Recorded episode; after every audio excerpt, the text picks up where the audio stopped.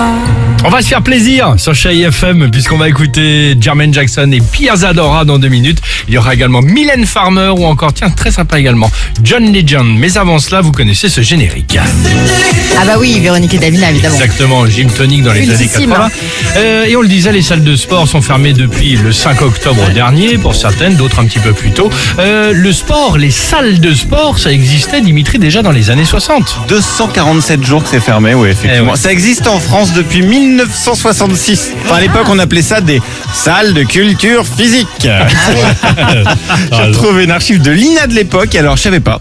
Mais à ce Ouais. moment-là, les femmes et les hommes étaient séparés, ils faisaient pas du sport en même temps. Ah bah oui. Et a priori, ils faisaient pas du sport non plus pour la même raison. Bon pour les femmes, par exemple, c'était bah, classique. Écoutez. Tout un monde de machines attend ici la femme d'aujourd'hui qui veut garder ou retrouver la silhouette idéale. Évidemment. Cette fameuse silhouette qui donne tant de soucis. La machine à galber les jambes, la machine à affermir la poitrine, la machine à affiner les mollets et les cuisses. Je vais galber mes jambes. Ouais, cette fameuse silhouette. Alors que pour les hommes, alors le ventre et le gras, a priori, ils n'en avaient rien à faire. c'est peut-être ça, écoute, c'est c'est ça. ça, ouais. Certainement. Les femmes, l'aspirateur. Alors les hommes, eux s'ils font du sport, c'est pour autre chose. C'est du sérieux, tu vois, c'est un truc de bonhomme. Ah ouais.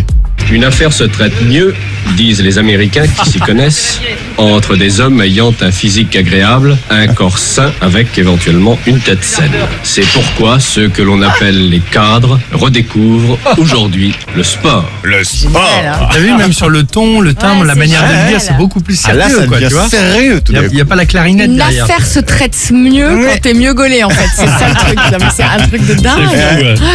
Ça me rappelle le film La Bonne Épouse que j'ai vu il y a pas Ah si longtemps que ça. Ouais, ouais, ouais, c'est pas mal. C'est vachement bien même.